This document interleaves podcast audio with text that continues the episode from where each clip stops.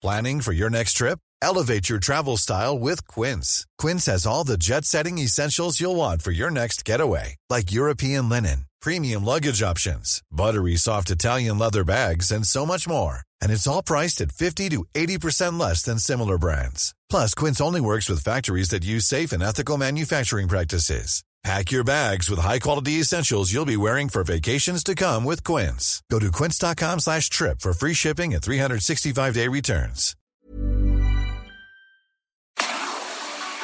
Tarde a tarde, lo que necesitas saber de forma ligera, con un tono accesible. Solórzano, el referente informativo.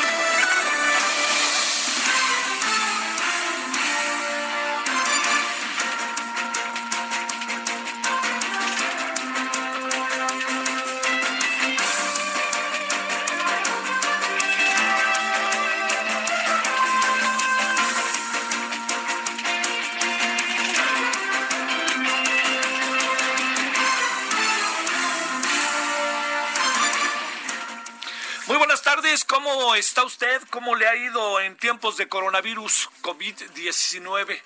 Eh, yo espero que haya pasado un fin de semana lo más eh, pues tranquilo en la medida de las cosas, ¿no? Este eh, hoy acabo de ver una encuesta que no, que me envió Roy Campos, que me parece muy interesante, fíjese, eh, claro que fue el fin de semana santo, ¿no? Que eso cambia mucho las cosas. Quiere decir que eh, digamos, en sentido estricto, eh, el calendario marca que son eh, días de guardar, ¿no? O sea, más allá de creencias de lo que usted diga y mande.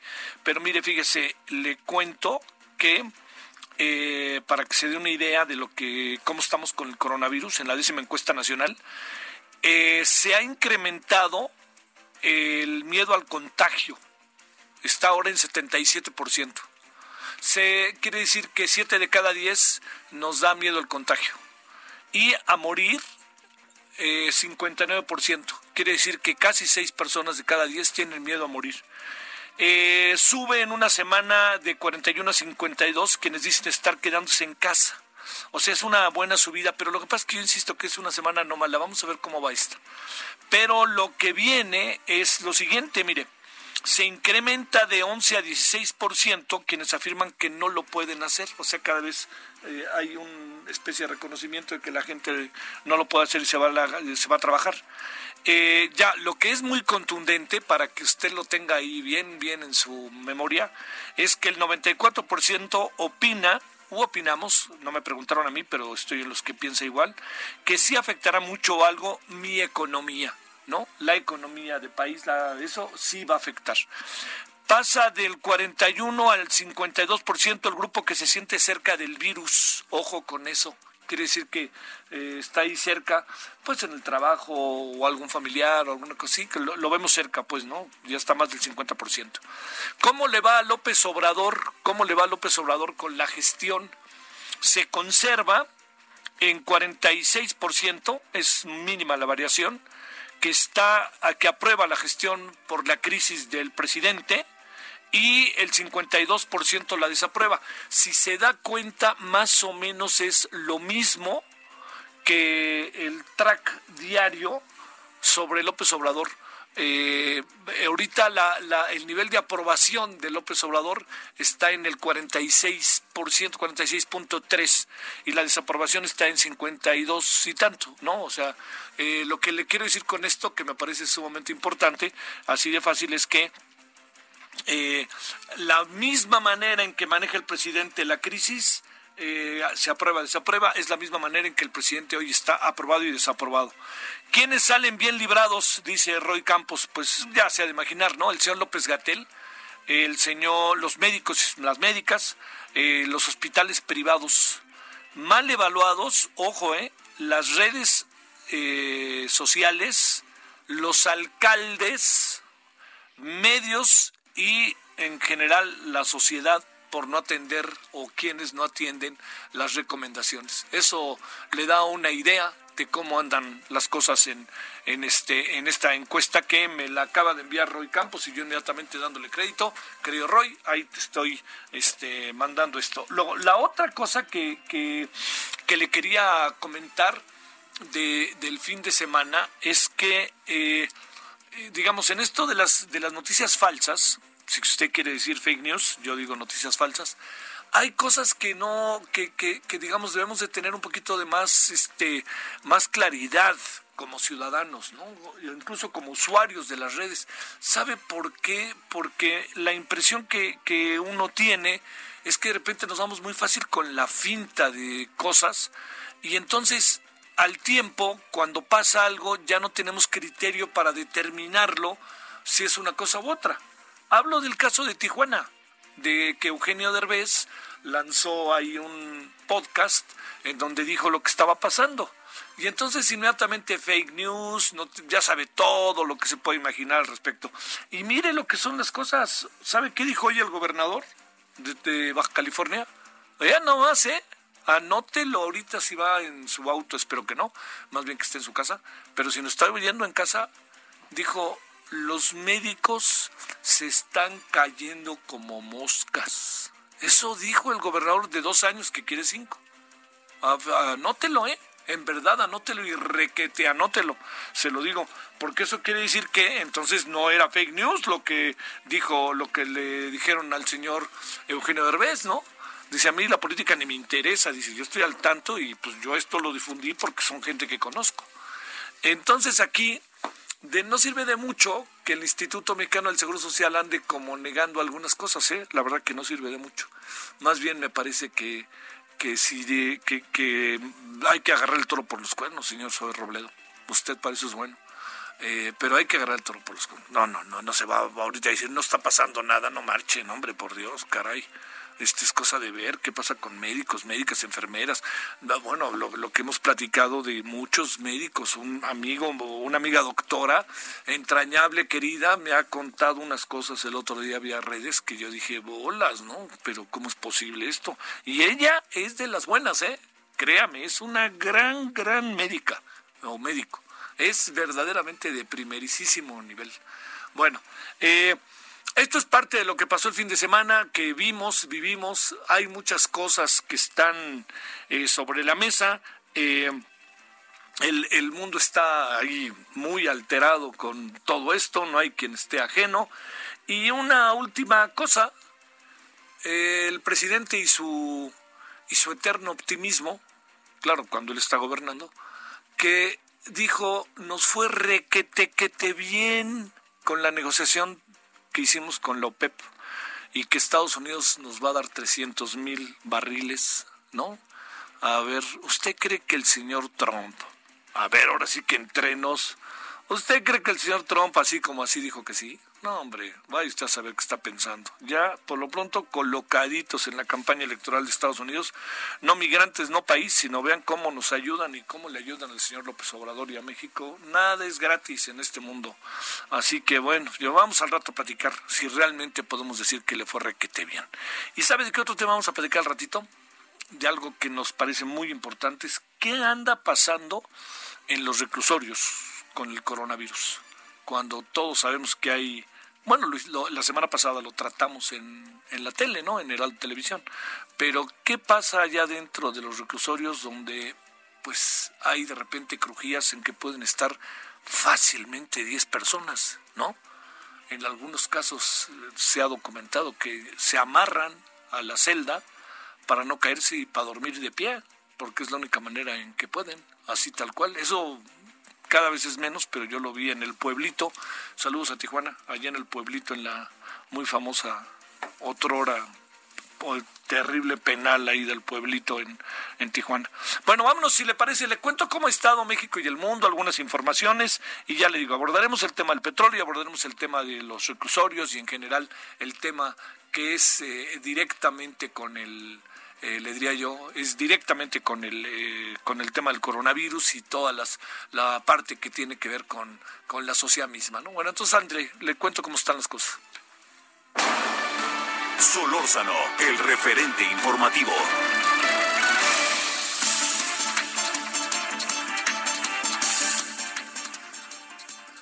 Bueno, ahora también este, la esposa del presidente está movida, ¿eh? La verdad, yo simplemente lo defino está con el tema de la CEP y ahora está entrevistando al señor eh, subsecretario de Prevención y Promoción de Salud, el señor eh, Hugo López Gatel, ahí en, en la oficina de uno de los dos. No sé si sea la del doctor o la de la señora. Bueno, vámonos entonces, te cuento cómo anda México, cómo anda el mundo. Eh, este planeta se acerca a dos millones de casos confirmados de coronavirus.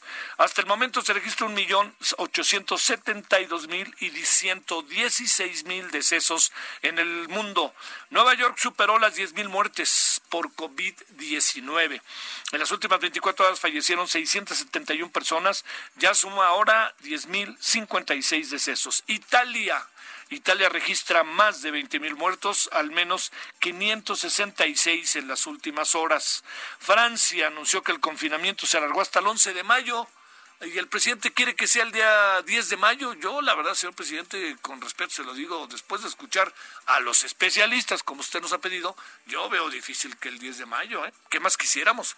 Pero, pero el rebrote es igual o más mortal que eh, la primera etapa. El rebrote es brutal, ¿eh? es brutal, así se lo digo por conocimiento de los especialistas. Bueno, entonces Francia dice que a ver si el 11 de mayo, eh, 15 mil muertos, 98 mil casos de contagio. España, el gobierno del presidente Pedro Sánchez también busca ampliar eh, al menos 30 días más la cuarentena. ¿Sabe qué pasó en España hoy? Mucha gente regresó a trabajar, ¿eh? Mucha gente regresó a trabajar. Que quede claro que yo sé que España es una fiesta muy seguido, pero nada eh, de restaurantes, nada de bares, que es muy importante, ni de cafecitos, de no ser el que uno vaya, pide un café y se lo lleva. Este, pero que están abriendo la puerta a las actividades esenciales, ¿eh? están tratando en España de apurarse, pero ya vio lo que dijo, esto pasó en la mañana y en la tarde el señor Pedro Sánchez dijo, oigan, pues les cuento que que no está tan fácil porque vamos a pedirles, les vamos a pedir 30 días más de cuarentena. Así vamos a estar nosotros, ¿eh? Va a ver que sí vamos a estar nosotros. Yo, yo, digamos, en función de la experiencia, ¿no? No en función de, no soy un especialista, ¿no? Pero la experiencia, lo que nos dicen los especialistas, la impresión que da es que esto, esto, ¿sabe qué? Hay que hacernos a la idea de que va para largo. Hay que hacernos a la idea, ni hablar, ni hablar, ni hablar. Bueno, a ver, la mañana de hoy el presidente Andrés Manuel López Obrador firmó un convenio con dueños de hospitales privados, quienes otorgaron el 50% de sus camas para atender a derechamientos de instituciones públicas, es decir, unas 3.115 eh, camas había algo ahí que se lo digo, decían que si era la primera vez que un convenio de esta naturaleza se daba entre el sector privado de los hospitales y este y gobierno, le diría que hasta donde entiendo no, no es la primera vez, recordemos el temblor del 85, recordemos también en algunos casos huracanes que ha habido en algunas en las costas eh, y recordemos también hasta donde recuerdo el el convenio de que se hizo en algunos hospitales privados de esta naturaleza con el temblor del 2017. Pero ahí se, lo digo un poco a, a memoria, ¿eh? No, no, no me atrevo a decirle más de lo que yo recuerdo así de memoria. Bueno, le cuento, el convenio tiene vigencia del 23 de abril al 23 de mayo.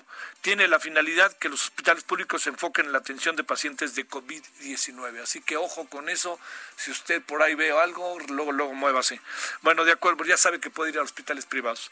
Eh, de acuerdo con la última actualización, hay 4.661 casos confirmados de coronavirus en el país.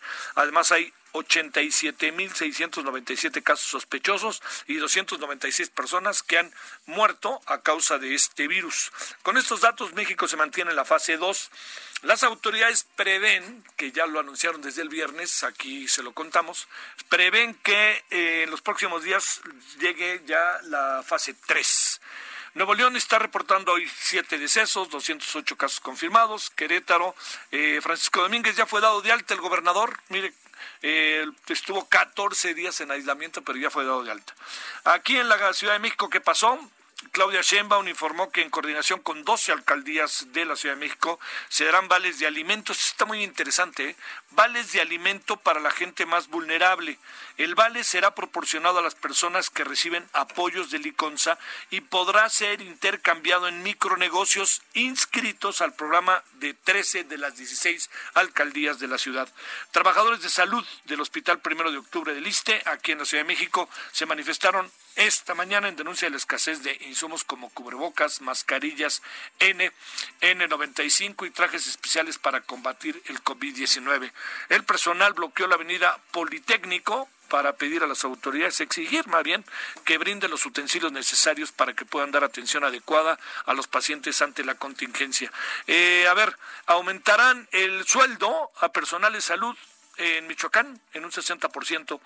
Esto lo dijo el gobernador, quien además agradeció la labor de médicos y enfermeras y detalló que la labor, su labor es importante para que los contagiados puedan recuperarse. En la OPEP, aquí viene el otro gran tema, se lo menciono y ahorita ya nos vamos a, los, a profundizar en uno eh, primero en, el coronavirus y luego en, este tema que le voy a mencionar. Eh, la OPEP llegaron a un acuerdo para recortar la producción diaria de barriles hasta 9.7 millones. Esto luego de que México se negara a reducir su producción y recibiera la ayuda de los Estados Unidos para lograr la cuota requerida. En Estados Unidos, el presidente Trump dijo esta mañana que la quiere recortar la producción hasta en 20 millones de barriles diarios, el doble de lo acordado hasta el momento. Se ha de imaginar lo que esto puede significar para México, ¿no? Bueno, y para muchos otros países. Y ya le digo, el presidente dice que nos fue requete bien, pues este, en su optimismo de repente exacerbado, dice que nos fue requete bien. Eh, el Banco Mundial prevé una caída de hasta 6% durante este año. Para esto, eh, todo esto, pues ya saben, ¿no? a través del tema del coronavirus, que nos trae probablemente asoleados, pero en serio. Y expertos aseguran que 2020 será un año catastrófico, principalmente para países como el nuestro, para los países de América Latina, deuda, toda una serie de cosas. Es en ese sentido sano que el presidente no quiera endeudar al país, pero me pregunto si podemos hacer otra cosa o no. Bueno, pues ahí usted y yo estemos platicando de ello aquí a las 17 horas en Heraldo Radio. Bueno, vámonos con... Eh, vámonos ya, vamos con los asuntos de hoy. Solórzano, el referente informativo.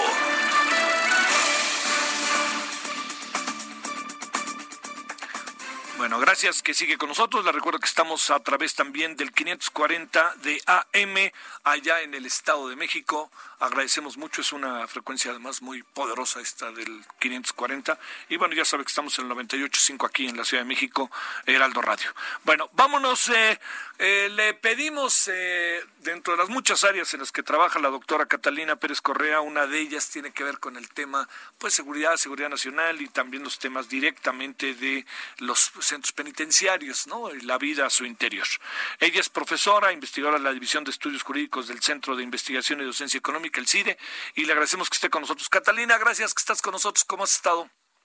¿Qué tal? Muy bien. ¿Tú qué tal, Javier? Pues, a ver, cuéntame cómo se va la vida en el estado en el que estás ahí. ¿Se cumple mucho o no se cumple mucho? En, eh, yo estoy ahora en Aguascalientes. Este, eh, creo que se cumple más que lo que hemos visto en la Ciudad de México, pero sigue estando entre las tasas más altas de los estados con, mayor contagio. Es decir, eh, por número de casos dividido entre 100.000 habitantes, hay una tasa súper alta, porque, pues en efecto, como nadie conoce realmente a alguien que está contagiado, es difícil tomárselo en serio y entonces, como que la gente todavía no se la cree. Qué terrible es eso, ¿no? Porque además también estamos con el otro tema, ¿no, Catalina? El de que es neumonía atípica, que en el fondo, pues es el previo al coronavirus y es la manera en que lo estamos definiendo, ¿no? Pues sí, este, yo, yo confío en que las autoridades hagan buen uso de los datos. Sé que también hay una distinción muy grande en unas partes del país que en otras, en, la frontera, en Tijuana, ya estamos viendo una enorme cantidad de casos en Ciudad Juárez. Eh, habría, habría que esperar a ver. Y también siento que hay, hay algunos lugares donde va a empezar a haber brotes como en los hospitales, en las estaciones migratorias y lo que es nuestro tema, que es lo de los centros penitenciarios. Ahí ya empezó a haber brotes y francamente sí es muy preocupante lo que está por pasar ahí. A ver, vamos entrando, Catalina, si no te importa, en el tema. Eh, ¿qué, qué, O sea, hay un hacinamiento en los centros penitenciarios y si algo le piden a unos, el, metro y medio. Pero a ver, cuéntanos, ¿qué diagnóstico tienes de lo que puede eventualmente estar pasando?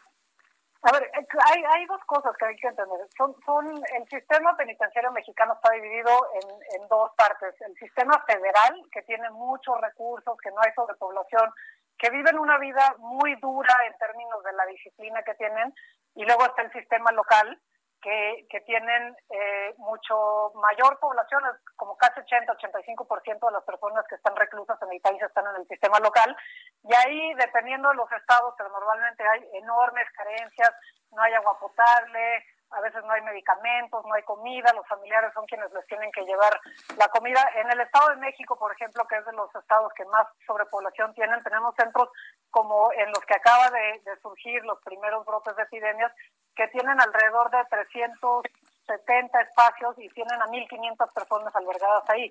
Eh, en otros tienen espacio para 500 personas y tienen a 3.000 personas. vamos, la sobrepoblación de estos lugares es es gigantesca, ¿no? eh, y, y, además, entonces, las condiciones de vida de los centros penitenciarios, sin agua, sin espacio, sin alimento, hace que sea más propenso para que se propague una epidemia de este tipo, que de por sí ya es contagiosa. Y luego, además, tenemos la característica específica de las personas que están en, en prisión. Eh, por, las, por, la, por la misma forma de vida dentro de los centros penitenciarios en el cual pues la gente no puede elegir su dieta, eh, no hacen ejercicio, hay mayores prevalencias de tabaquismo, de obesidad, de diabetes. La diabetes, por ejemplo, es una enfermedad que se relaciona con la pobreza y la verdad es que nuestros cárceles son cárceles de pobres en su mayoría. O sea, la gente rica no se va a la cárcel, la gente pobre está en la cárcel. Entonces, tienen los mismos padecimientos que tienen los pobres de este país, que es obesidad y diabetes que además se agravan por las condiciones de vida en el cual no te puedes mover, te, dan de comer eh, eh, frijoles con bolillo y entonces eh, se agravan todas estas condiciones que hacen son son lo que lo que llaman las comorbilidades de, de que, hacen que las personas se mueran cuando contraen la enfermedad del COVID-19. Entonces, vamos, son son eh, preocupantes por dos sentidos. Uno, porque las condiciones mismas de los centros penitenciarios hacen que se exparsa muy rápida la enfermedad. Y segundo, porque las personas que están ahí tienen características que las hacen propensas a morir de la enfermedad. Oye, a ver, este, eh, Catalina, el, el asunto es que no tenemos eh, trapito, ¿no? No hay remedio aquí, ¿no? No, pues sí, o sea, sí hay, sí hay trapito, hay lo que se ha hecho en otros países, muchos otros países, incluido varios estados en Estados Unidos, lo que han hecho es decir, a ver, la gente que está cerca de ser liberada, bueno, pues vamos a liberarlos de una vez y ya te falta uno o dos meses de condena, eh, liberémoslos de una vez. Las mujeres embarazadas, los ancianos que están en las cárceles, las personas que están en prisión preventiva, especialmente las personas, es decir, que no han sido formalmente sentenciadas, esas personas que están en la cárcel eh, en prisión preventiva por delitos no violentos, por ejemplo, posesión de drogas, que en realidad, pues, ¿quién es la víctima de un delito de posesión de drogas? La salud pública, vamos a, quién sabe qué sea eso de la salud pública. O todas esas personas podrían liberarse, podrían ser liberadas y por lo tanto, pues, liberar espacio y prevenir mayores eh, contagios. Y además, lo que, lo que hablábamos la vez pasada, no es nada más las personas que están siendo recluidas ahí porque cometieron un delito, porque se les acusa de un delito, sino también las personas que laboran ahí, eh, los custodios, ¿no? Que, que, que normalmente hay escasez de personal penitenciario que está cuidando a muchas personas al mismo tiempo. Pues así como hay en los hospitales los, los, los médicos, los enfermeros que están cuidando a las personas eh, que también contraen la enfermedad, pues lo mismo va a pasar con los custodios. ¿Y, qué va a pasar en ese momento? Pues, pues parece que la autoridad simplemente está diciendo, ah, pues ahí cerramos la llave y es casi una condena de muerte, vamos a dejarlos morir eh, porque no tenemos realmente una respuesta contundente y clara frente a lo que está por pasar. Los, el, el, digamos, la asistencia médica en los, eh, en los centros penitenciarios, supongo que es, para decirlo menos, desigual, ¿no? Es, es, es muy desigual, depende mucho de centro en centro. Normalmente es mejor en los centros federales que en los centros locales, pero en cualquier caso es muy muy escasa. Este, yo yo te, te, cuento como como anécdota que cuando estaba embarazada de mi segundo hijo estuve una semana en las Islas Marías, que cuando todavía eran un centro penitenciario este, que albergaba muchas personas entonces. Eh, y me llevaron al, a la parte donde estaban los servicios médicos y me decían, no, no se preocupe, doctor, al final que aquí su hijo, no, no, aquí todos perfectas instalaciones. Y yo lo dije, no, por favor que no nazca aquí mi hijo. No, sí, sí, tienen, tienen un espacio médico, tienen personal, pero, pero está, dista mucho de ser un lugar en el cual uno quiere tener que ser atendido, ¿no? Eh, eso es en los federales, en los locales es, mucho peor. este, Las, las, no hay médicos, solamente van algunos días, no hay, no hay medicamentos, los familiares son los que tienen que pagar los medicamentos. Entonces, lo que han previsto, por ejemplo, en el protocolo de actuación de los centros penales federales, que puede ser que lo adopten los locales, pero depende de cada uno de los, de los gobernadores lo que decida, es que sean trasladados a los hospitales locales. Yo quiero ver cuando ya se saturen los hospitales locales, ¿qué hospital te va a recibir a, un, a un interno que viene enfermo, moribundo de, de COVID? O sea, no, es que no es factible, ¿no? no, no están, están creando y emitiendo protocolos que no se pueden cumplir de facto. Sí. no, no hay un plan, no hay un plan real. Claro. Oye, por cierto, la anécdota de, de, tu hijo o de tu hija, este, era para toda la vida. ¿Dónde naciste? Sí, sí, no, no, no, nació, no nació ahí, nació, nació aquí en el estado de Aguascalientes. Sí, pero, pero digo, hubiera sido la anécdota de su vida, ¿no? Oye, a ver, déjame, este, concluir. Eh, eh hay, eh, existen posibilidades de que tú, así digamos, presumes que pudiera haber un número de afectados, de infectados mucho mayor del que nos están diciendo. Y no lo digo por esconder información, sino porque pues, si no se hacen pruebas, pues no se va sabiendo. Pero sobre todo lo pienso en función de la cercanía, de la densidad de población, de las condiciones en general de muchos penales. ¿Qué piensas de eso? No, a ver, si no se está probando en, el, en, el, la población general, me imagino que lo que se está haciendo dentro de los reclusorios es, es mucho menos, ¿no? Pensemos, normalmente ahí hay, hay más, más escasez porque pues porque a la gente no le importa lo que pasa dentro de los reclusorios, tenemos esta idea de que una buena cárcel es una cárcel que tortura, ¿no? Eh, y entonces la gente dice, ah, a mí me, me, escriben en Twitter a cada rato diciendo, pues por mí que se mueran, que, que, este, que, terminen de, morirse ya ahí, ¿para que los tenemos vivos? Pero, pero la gente no se da cuenta que primero más del 30% de las personas que están ahí no han sido condenadas, eh, que muchas de estas personas están acusadas en realidad de delitos este, que no son violentos, que no son delitos graves. En realidad, de nuevo, la cárcel es un lugar que castiga la pobreza. Híjole. Bueno, pues este, Catalina, ahora sí que sigan encerrados y, este, muchas gracias que estuviste con nosotros. Muchas gracias a ti, Javier. Hasta luego. Es Catalina Pérez Correa, profesora investigadora de la División de Estudios Jurídicos del Centro de Investigación y Docencia Económica, el CIDE. Gracias a Catalina. Oiga, por cierto, me está, nos estamos enterando que sabe quién tiene, sabe quién tuvo que entrar en, cuarentena por el coronavirus, eh, ni más ni menos que el señor Juan Ramón de la Fuente el exrector de la UNAM y embajador de México en allá en este en la ONU.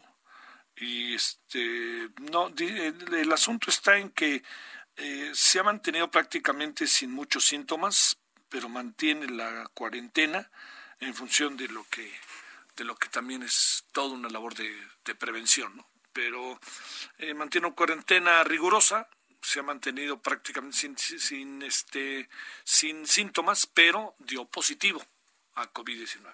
Bueno, vamos a la pausa. Vamos a regresar con el tema del petróleo, si le parece, ¿no? Vamos y volvemos. El referente informativo regresa luego de una pausa. Heraldo Radio. Heraldo Radio. La H que sí suena y ahora también se escucha. Estamos de regreso con el referente informativo.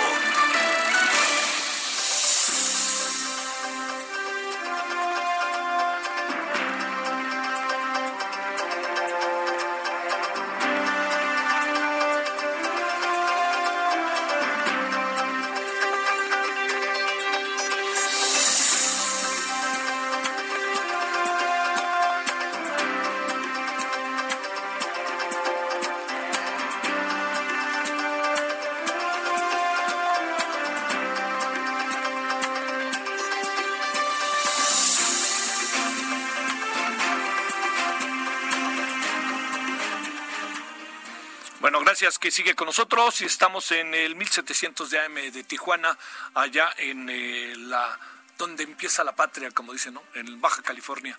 Eh, le cuento que eh, eh, mire, bueno, son ahora las 17.34, sé que mucho no está inquieto por la hora, ¿verdad? Pues supongo yo, por cómo están las cosas, como dicen, el domingo y el lunes son igualitos. Eh, bueno, le, le, cuento que, este, eh, a ver, exactamente qué tenemos con este asunto de si nos fue requete bien, como dice el presidente, en relación al tema de la eh, de, las negociaciones con, con Lopep y con la ayudadota que tuvo Estados Unidos este, con nosotros, más bien el gobierno de Trump. Bueno, Fluvio Ruiz es especialista en temas energéticos y acudimos a él una vez más.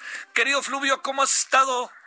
Muy bien, mi querido Javier, pues aquí como muchos esperando que fuera el domingo de resurrección del mercado petrolero, pero parece que no. Este, este los, datos.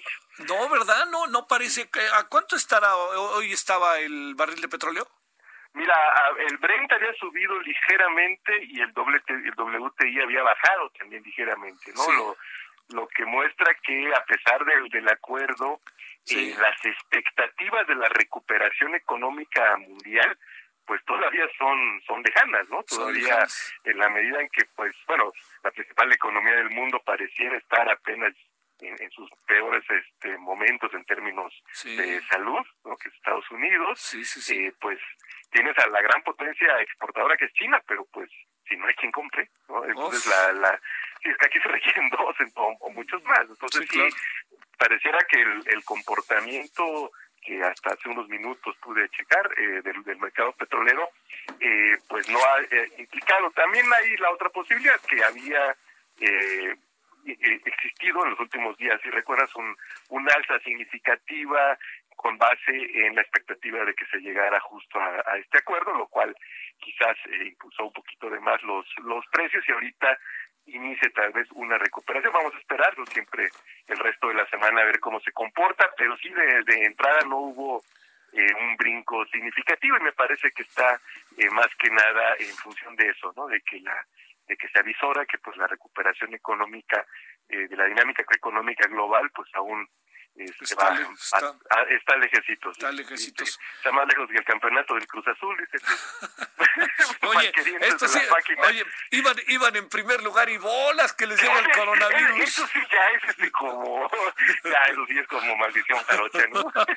oye. mis primos son fanáticos de los Oh, no, yo conozco a varios y a varias que están sufriendo. Oye, a ver, déjame plantearte. Entiendo que el presidente le gusta andar sistemáticamente en la actitud de, optimista, ¿no? Y me parece que además no nos cae mal que lo sea, ¿no? Yo diría que está bien, nomás hay que ser realista. Eh, ¿Por qué el presidente puede decir que nos va requete, nos fue requete bien con el acuerdo, cuando más bien deja muchas dudas en función de Estados Unidos? ¿Qué supones que ve que nosotros no vemos? Mira, yo lo que he estado pensando en estos días es que se le ha, se ha puesto como uno de los principales eh, objetivos de la eh, política, no solo energética, yo ni petrolera, yo diría incluso económica, el incremento de la producción eh, petrolera por parte de, petróleos mexicanos, el incremento de la producción que hace petróleos mexicanos, lo cual a mí me parece que debe también en torno a ello se debe reflexionar con mucho cuidado, porque por supuesto que muchos, y vamos, Javier, yo tenía gusto platicar contigo a lo largo de varios años. Tú sabes que si hay un partidario fortalecer a Pemex, pues es un es alguien que estudió en Coatzacoalcos en el artículo 123, como es mi caso, ¿no? La, primaria. Entonces, eh, evidentemente, si en algo puedo yo coincidir con el, gobierno del presidente López Obrador es en la eh, voluntad, que esa es obvia, clara, de férrea incluso, de, de eh, fortalecer a Pemex, pero lo que, la pregunta es que, que nos debemos hacer como país es fortalecerlo para qué, para hacer qué. Yo no creo que lo mejor, lo óptimo sea fortalecerlo para hacer lo que hacía en los años 70, ¿no? Ser, este, o, peor aún, en los, la primera parte de los 80, donde no solo tenía la responsabilidad de proveer hidrocarburos y derivados, sino que se convirtió en la principal fuente de ingresos fiscales, con un régimen fiscal que es tan asfixiante que terminó siendo un mecanismo indirecto de apropiación privada de la renta petrolera, porque a cambio de ese régimen asfixiante de Pemex, pues nunca hemos tenido una verdadera reforma fiscal que, como dice el clásico, pues grave más a los que a los que más tienen. Entonces, sí me parece que en este gobierno se ha puesto en el centro de los objetivos, antes que nada, el incremento de la producción eh, sin ver todo lo que está alrededor de la misma. Eh, la semana pasada que, tuve el gusto de platicar contigo ya comentábamos que en realidad el principal beneficiario de un acuerdo eh, era Pemex, porque eh, a los precios actuales ya ni siquiera están alineados los intereses del país o de la hacienda pública, para ser un poco más precisos, con los intereses de petróleos mexicanos, porque la hacienda pública busca recaudar más y para ello lo que quiere es que Pemex produzca más, aunque sea un precio bajo, para que haya más ingresos, mientras que Pemex, lo decíamos ya la semana pasada, ya hay una porción de la producción incluso antes de impuestos no es rentable. Entonces, el acuerdo le hubiera venido, o más bien un incremento eh, que es significativo del precio del crudo, a Pemex le viene muy bien y con incluso agregado con un eh, recorte de la producción porque puede sacar los campos donde tienen mayores costos de producción y que son los que le generan pérdidas incluso antes de impuestos. Entonces, creo que el, poner eh, tanto énfasis en ese que al final de cuentas es un indicador de la fortaleza de Pemex, pero no el indicador eh, per se de la fortaleza de Pemex. Creo que es lo que de entrada rigidizó mucho la, la posición de México, que eh, eh, no recuerdo si también lo comentamos la vez pasada, este, a final de cuentas depende mucho menos de los ingresos fiscales que la cuasi totalidad de los otros 22 países con los que se sentó. Si tú ves la historia de nuestro país, la verdad es que como siguiendo la clasificación de un entrañable amigo mío, el doctor Ángel de la Vega, profesor investigador de la Facultad de Economía de la UNAM, eh, él dice hay países petroleros, países que exportan petróleo y países que tienen petróleo. Nosotros fuimos un país petrolero, la verdad es que cuatro años muy intensos, ¿no? ¿Quién no se acuerda de que íbamos a administrar la abundancia, ¿no? Entre 1977, 1981, 82. Ahí sí fuimos un país petrolero. 45, 50% de los ingresos fiscales venían del sector petrolero, 80% de nuestras exportaciones, más casi 15 puntos del Producto Interno Bruto. Estamos lejos de eso. ¿no? Ahora hay un peso fiscal que es muy superior al peso relativo del sector petrolero en el conjunto de la economía. ¿no? En el conjunto de la economía, el sector petrolero debe andar entre 5 o 6 puntos y representa casi 20 puntos de los ingresos fiscales, lo cual habla de lo excesivo de, su régimen. ¿no? Pero no somos ya un país petrolero, somos un país que vende petróleo, siguiendo la clasificación muy adecuada del doctor de la Vega. Oye, eh, déjame plantearte, eh, eh, digamos, realmente hubiera sido terrible que bajara 300 mil barriles eh, más México, o sea, los 400 mil, nos hubiera caído muy, muy mal a la producción este, exigua que tenemos. No, yo, yo pienso que, mira, los análisis que se habían hecho incluso eh, eh, a finales del año pasado, ya ya en particular el que tengo en la mente de, de, de ya planteaba que a Pemex mismo, a los precios que había en diciembre, ¿no? Es que la meta andaba por los 50 dólares, a Pemex ya le, ya le convenía reducir eh, su producción un 20-25%, ¿no? Entonces, ¿qué es lo que sí es complicado? Que por la misma exacción fiscal a lo que ha estado sujeto Pemex, no se han construido la infraestructura de almacenamiento, por ejemplo, ¿no? que es este, fundamental cuando tú quieres regular tu producción, igual y produces un poco más, pero la, la, la tienes capacidad de almacenarlo, entonces no la colocas en el mercado. Y todas las instalaciones están pesadas, pensadas para extraer lo más posible en el menor tiempo posible. Y entonces sí, en algunos yacimientos se podría provocar una pérdida de presión. Recordemos que la, eh, el petróleo en su primera eh, etapa de de extracción sale por diferencias de presión, un poco como los refrescos, ¿no? Si vuelves a tapar tu Coca-Cola, pues ya cuando la vuelves a abrir ya no tiene. Ya no es lo mismo, ya no hay gas. Ya no es lo mismo. Exacto, tienes que inyectarle, te cuesta más el proceso de volver a echar la producción, ¿no? Y además arruinas eh, lo que se supone que es la modelización sobre tu explotación óptima. Entonces, Oye, esa parte sí hubiera costado. Pensando eh, digamos, en voz alta, entendiendo que no hay suficientes elementos hoy para saberlo Dice, Rocío le dijo, yo ni yo no sabía que, que, que este no, no sabía que el señor Trump había dicho que los íbamos a recuperar o que se los íbamos a devolver o algo así. Este me pareció un poquito extraño, ¿no? Pero pero la pregunta es eh, ¿qué presumes que pueda eh, tenerse que negociar con, con, el gobierno de Estados Unidos después de esto que como sea pues es una pues sí nos echan la mano no no es la mitad es más de la mitad de lo que eh, originalmente se pedía. Bueno nos echan la mano y para ellos es gratis porque en realidad ellos no van a dejar de producir en ningún lado.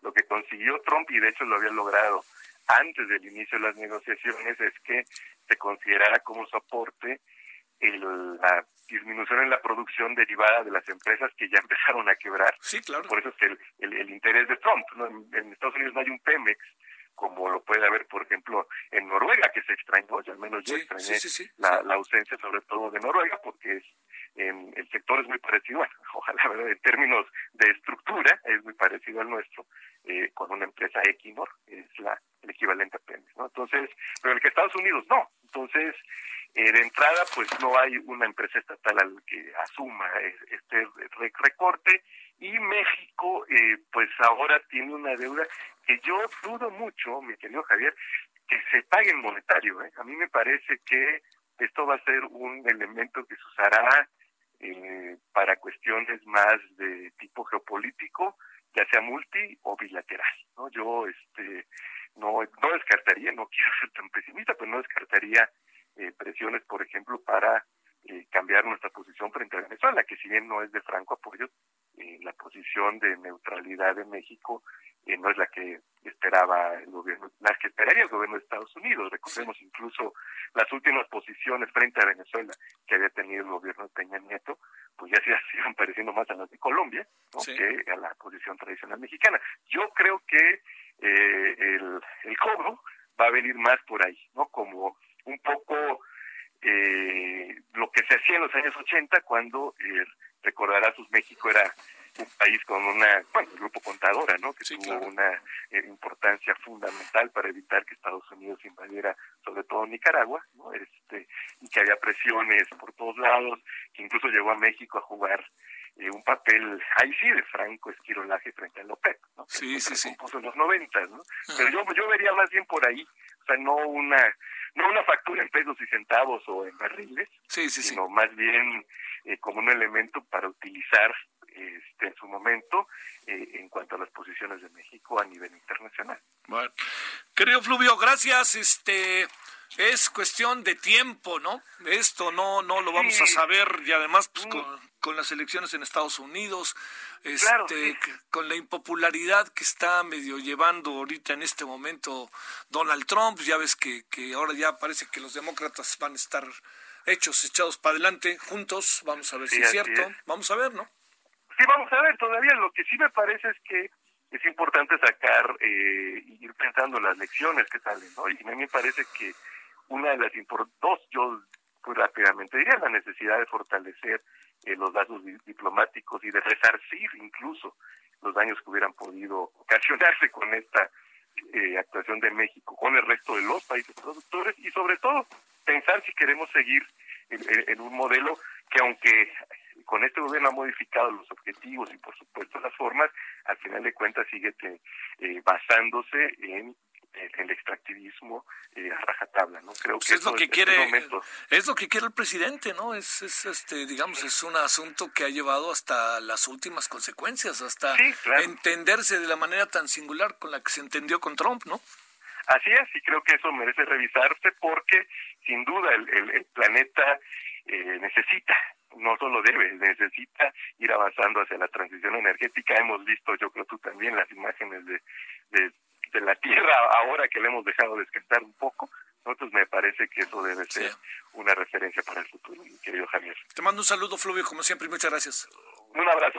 Gracias, hasta luego. Fluvio Ruiz, le recuerdo, especialista en temas energéticos, el acuerdo que alcanzó la OPEP y los países este, que son, eh, bueno, que pertenecen, bueno, no pertenecen a la OPEP, pero son aliados de la OPEP para ponerse de acuerdo con el tema del petróleo. Ya vio, no está tan fácil el asunto, ¿eh? no está tan fácil. Eh, el requete bien, a ver si no nos trae consecuencias. Pero bueno, este, son muchos temas al mismo tiempo, en verdad. Y por lo pronto, si le parece, vamos con más asuntos. Solórzano, el referente informativo.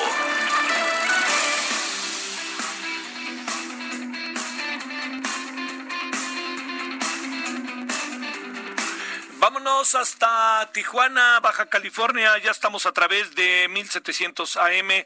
Muchas gracias que nos siguen por allá. Eh, a ver, pues este, Atahualpa, Garibay, cuéntanos que se están cayendo los médicos como moscas, dijo el de dos años que quiere cinco. Exactamente, Javier. Un saludo a todo el auditorio. Como moscas se están cayendo los médicos y enfermeros que laboran en el hospital 20 del Instituto Mexicano del Seguro Social en Tijuana. Con este lenguaje tan coloquial, el gobernador del estado, Jaime Bonilla Valdés, se refirió a la crisis, a la emergencia por el COVID-19 que se vive en este hospital del Instituto Mexicano del Seguro Social en esta frontera. El mandatario estatal emanado del partido Morena dijo que lo que señaló el comediante mexicano Eugenio Derbez en un Twitter es, es verdad, es realidad. Bonilla Valdés responsabilizó a los directivos del IMSS de no haberse puesto las pilas a tiempo, de desproteger a su personal, de no proveerles del equipo necesario, sobre todo los insumos médicos, para protegerse ellos mismos durante la pandemia del coronavirus. Ahora las consecuencias están allí. La preocupación de los enfermeros y médicos de este hospital y del Hospital 1 del IMSS que ya están contagiados, que están infectados por el coronavirus. Señaló que la delegada estatal del IMSS en Baja California, Desideria Zagarde, no se ha presentado a las mesas de trabajo del sector salud. En un par de ocasiones acudió y desde entonces no se le ve revisando la infraestructura del IMSS. Es decir, eh, mientras el Estado, la Secretaría de Salud del Estado está al 100% atendiendo la contingencia en los hospitales civiles, en el IMSS generaron un poco de contagio y hay una preocupación mayor porque dentro de las instalaciones del IMSS los estudiantes de medicina de la Universidad Autónoma de Baja California que prestaron su servicio social también se contagiaron. Son 18, 18 estudiantes de la Facultad de Medicina que voluntariamente se quedaron a seguir prestando su servicio, Javier, porque el 7 de abril anterior, la máxima casa de estudios de Baja California ordenó el retiro de todos sus practicantes e internos de las instituciones de salud públicas del Estado. Sin embargo, los estudiantes eh, de medicina de forma voluntaria quisieron aportar en esta contingencia atender a los pacientes por COVID y por la falta de equipo finalmente también ya resultaron contagiados, así que están aislados y también están bajo observación otros 26 eh, cimarrones estudiantes, pero no se les ha practicado la prueba porque hay otra cosa, ya no hay pruebas en Baja California, están esperando que la federación, que el gobierno federal envíe más pruebas, más reactivos para poder hacer las pruebas en el, en el laboratorio estatal de la Secretaría de Salud. Recordar que Baja California ya tiene más de 360 casos confirmados de contagio y más de 30 defunciones a causa de este virus que, bueno, que no solamente ha azotado Baja California, sino todo el país y otros países del mundo, Javier. Oye, a ver, nomás para cerrar, eh, el este, las, los contagios era muy, eh, resultaba, me sigue resultando muy extraño que haya tantos, tantos casos en California y haya pocos casos en, el, en Tijuana, tomando en cuenta lo, lo, permeable que es esa eh, frontera. ¿Algo que decir sobre eso? ¿Será que no se han hecho pruebas? ¿Será que se ha puesto un buen sistema? ¿Qué supones que ha pasado más allá de esta crisis tan severa que se está viviendo ahorita? Javier, efectivamente, lo señala bien, California es uno de los estados con mayor número de contagios de COVID-19 de los Estados Unidos. Tan solo en la ciudad de San Diego, California, que está a solo 20 minutos de distancia de Tijuana, suma 1.700 eh, contagios y casi 50 defunciones. somos una frontera, como tú dices, eh, muy dependiente, este, el filtro está muy relajado. Las personas de allá, de Estados Unidos a México, pueden cruzar fácilmente y nosotros los residentes de la frontera eh, de Tijuana y de Mexicali no podemos cruzar.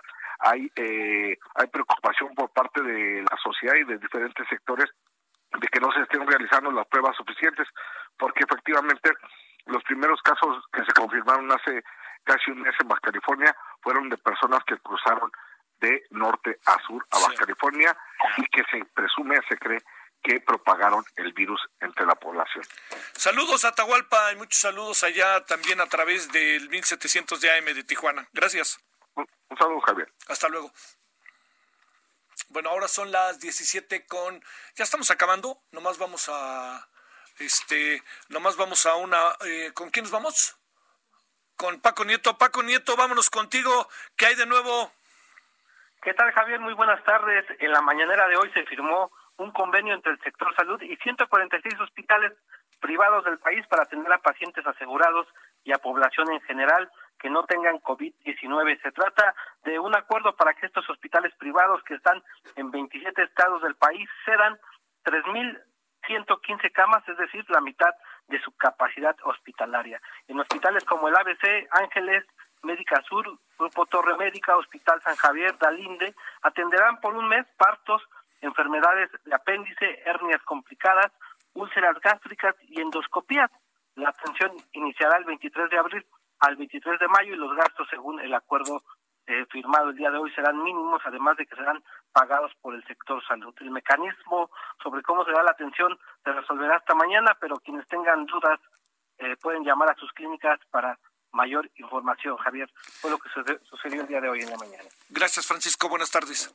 Buenas tardes. Oiga, ya nos vamos, pero nos vemos al ratito, ¿no? A las 21 horas en la hora del centro en Heraldo Televisión, el canal 10 de Teleabierta. Ahí estaremos y en todos los otros sistemas, Isis, Sky, etcétera. Entonces, pero por aquí andaremos. Eh, nos vemos a las 9. Hoy vamos a abordar a las 9 de la noche el tema nuevamente, nuevamente el del turismo en tiempos de coronavirus. O sea, cómo pensar, jalar. Y vamos a tener una conversación que presumo será verdaderamente interesante con alguien que de estos temas sabe mucho, vamos a hablar con él hasta California, es el doctor Jaime Sepúlveda, que es el, bueno, los primeros grandes trabajos sobre el, el, virus del SIDA, cual, lo que él este, fue precisamente debido al gran trabajo de un personaje como Jaime Sepúlveda. Bueno, vamos a hablar con él. Pásela bien, gracias en nombre de todas y todos, hasta el rato, adiós. Hasta aquí, Solórzano, el referente informativo. Heraldo Radio, la H que sí suena y ahora también se escucha. Ever catch yourself eating the same flavorless dinner three days in a row? Dreaming of something better? Well, HelloFresh is your guilt-free dream come true, baby. It's me, Kiki Palmer. Let's wake up those taste buds with hot, juicy pecan crusted chicken or garlic butter shrimp scampi. Mm. Hello Fresh. Stop dreaming of all the delicious possibilities and dig in at HelloFresh.com. Let's get this dinner party started.